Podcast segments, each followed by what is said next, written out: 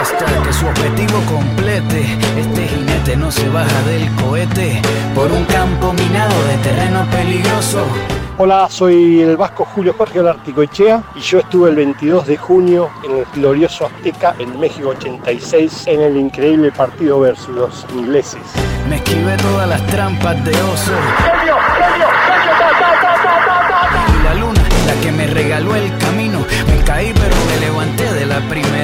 Hola, ¿qué tal? ¿Cómo andan? Soy el negro Enrique, campeón del mundo, el que le dio el pase a Maradona.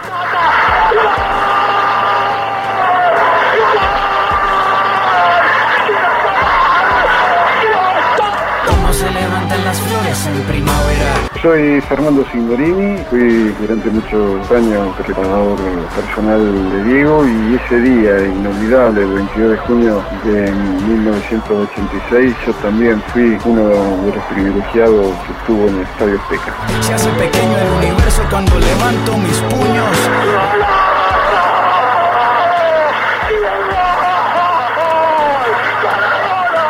Soy para punta de la selección argentina campeón del mundo 86.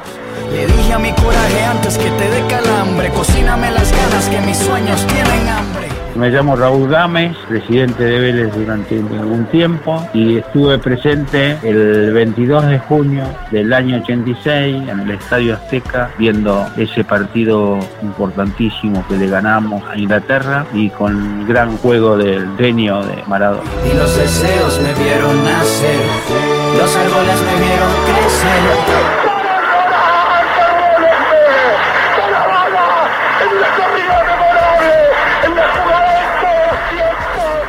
Hola, ¿cómo les va? Soy el Bambino Pons. Quiero recordar aquel gol de Maradona el 22 de junio del 86. Soy Roberto Leto y quiero contar mi experiencia. Para mí ha sido única y maravillosa haber cubierto el Mundial 86.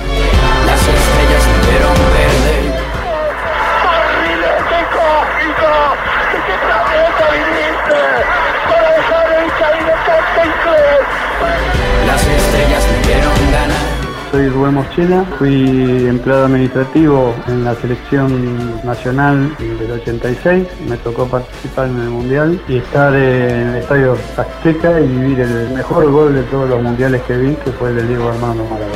Las estrellas me vieron correr, las estrellas me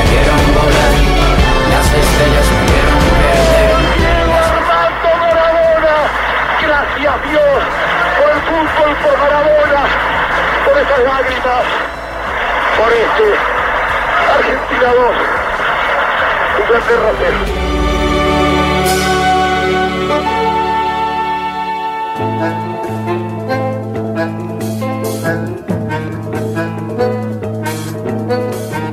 Soy el vasco Julio Jorge Echea. Lo que me acuerdo es que teníamos mucha ansiedad por ir a jugar. Normalmente nosotros salíamos tipo 9 de la mañana de la concentración porque jugábamos al mediodía. Y ese día, 8 y media, estábamos todos en el hall central ansiosos para salir a la cancha. Ya queríamos ir a jugar, media hora antes de lo normal. Sin ser la final, era la final del mundo.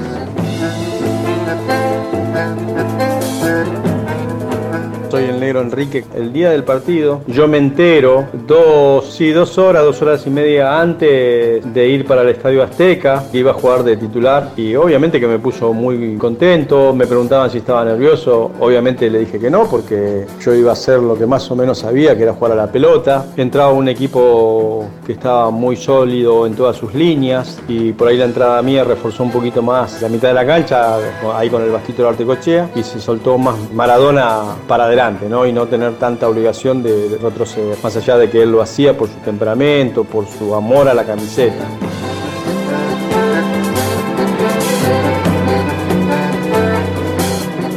Bueno, después, bueno, el partido, un partido complicado, un partido duro, que lo fuimos manejando bastante, bastante bien, con dos genialidades de Diego Maradona, el primer gol con la mano de Dios y el segundo, bueno, con toda su magia impresionante cuando yo le doy el pase, que tengo la suerte de darle el pase a Diego y él recibe, gira y encara y una vez que recibió, giró y encaró, yo sabía de que terminaba en gol porque no había forma de pararlo. Los ingleses le querían pegar una patada, pero cuando se la tiraban ya Diego no estaba más. Hizo el gol, el mejor gol de la historia de los mundiales, sin lugar a dudas. A mí no me sorprende porque yo estuve tres mundiales con él, club juvenil y le vi hacer cosas increíbles. Pasa que le hizo el mejor gol de los mundiales al rival que había que hacer ese gol. Así que lo vi encarar y cuando Diego te encaraba con las líneas abiertas o con mucho espacio entre los marcadores que le iban saliendo, te limpiaba, te liquidaba. Y así pasó. Me acuerdo que nos tocó el control antidoping al Diego, al Checho y a mí. Estuvimos ahí en el control. Checho terminó primero, nos quedamos Diego y yo. Después terminamos y bueno, encaró Diego para el vestuario, yo atrás de él, obviamente. Y cuando entra Diego, todo el mundo, grande Diego, qué golazo hiciste, Diego, qué maestro, qué ídolo, sos un genio. Y ahí cuando yo hablo y le digo, escúchame, todos lo saludan a él y a mí nadie me dice nada que le di el pase casi, casi me matan. Interrumpo porque es el momento en el que nos conmovemos escuchando el himno nacional de Argentina.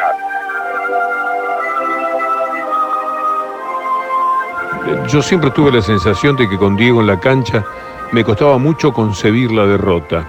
Pero también es verdad que frente a Inglaterra era tan grande el miedo que la pensaba como algo posible. Teníamos un susto parecido al pánico con el partido. De verdad que era insufrible la expectativa porque lo único que le faltaba a la Argentina, tan dolorida como estaba todavía de la guerra que había transcurrido cuatro años antes, perder contra Inglaterra era el resultado inadmisible en el espíritu y en el pensamiento de cada uno. Y va.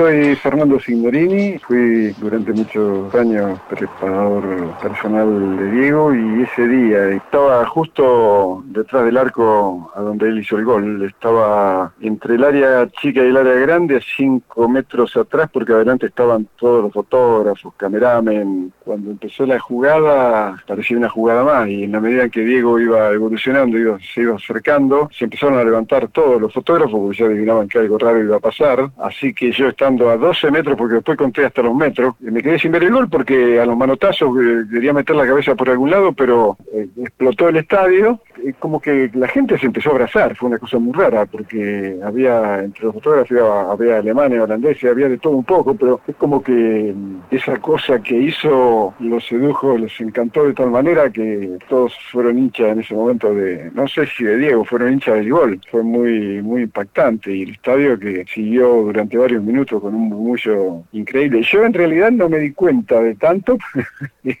lo tuve que ver después cuando volvimos a la concentración a la noche y, sí, después obvio que viéndola por televisión me di cuenta de que había sido una jugada fantástica y que seguramente iba a ser histórica, ¿no? porque además toda la connotación del partido, la carga emocional, lo simbólico, creo que tiene que haber sido el partido mm, con más carga emocional en la historia, porque se sumaba el hecho, el recuerdo de la guerra. ¿no?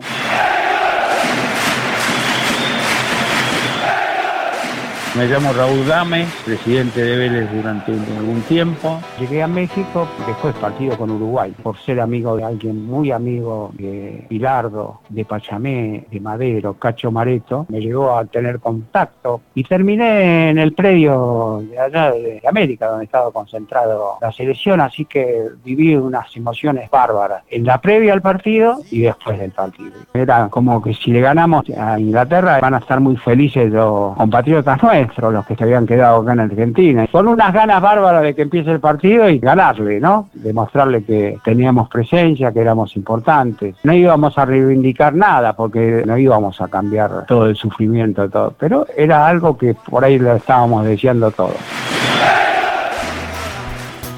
De noche y de día, la vida es una tómbola, y arriba y arriba, la vida es una tómbola de noche. Ahí estaba, el gol de todos los tiempos. La vida es una tómbola. Rememorando la obra maestra de Diego Maradona del partido de cuartos de final ante Inglaterra en el Mundial de México del 86. 22 de junio del 86. Este mil amigos, lo que venga mil por cien. Si yo fuera. homenaje del día. Saldría Visión para gritarles a la FIFA ellos son el gran ladrón. La vida es una tómbola de noche y de día. La vida es una tómbola y arriba y arriba. La vida es una tómbola de noche y de día. La vida es una tómbola. Tómbola, tómbola, tómbola, tómbola, tómbola.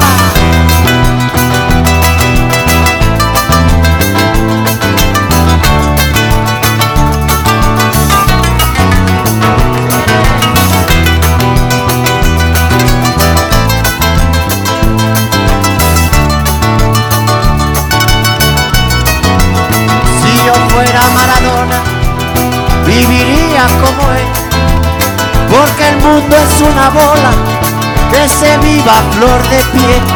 Si yo fuera Maradona, frente a cualquier porquería. Si yo fuera Maradona, nunca me equivocaría. Si la vida es una tómbola, de noche y de día. La vida es una tómbola y arriba y arriba. La vida es una tómbola, de noche y de día.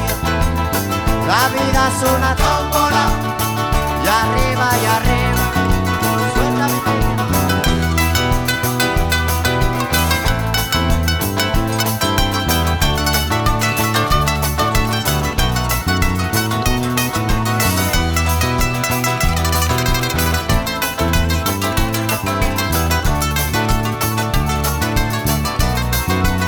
Si la vida te da más de cinco razones, si la vida te da. Más de cinco rincones, si la vida te da. Más de cinco millones para morir, si la vida te da. Más de cinco lesiones para no seguir la vida es una tómbola de noche y de día, la vida es una tómbola y arriba y arriba. La vida es una tómbola de noche y de día. La vida es una tómbola y arriba y arriba. Si la vida te da más de cinco razones, si la vida te da más de cinco rincones para dormir, si la vida te da más de cinco minutos para gozar si la vida te da. Más de cinco cabrones para aguantar la tómbola. De noche y de día, la vida es una tómbola. Y arriba y arriba.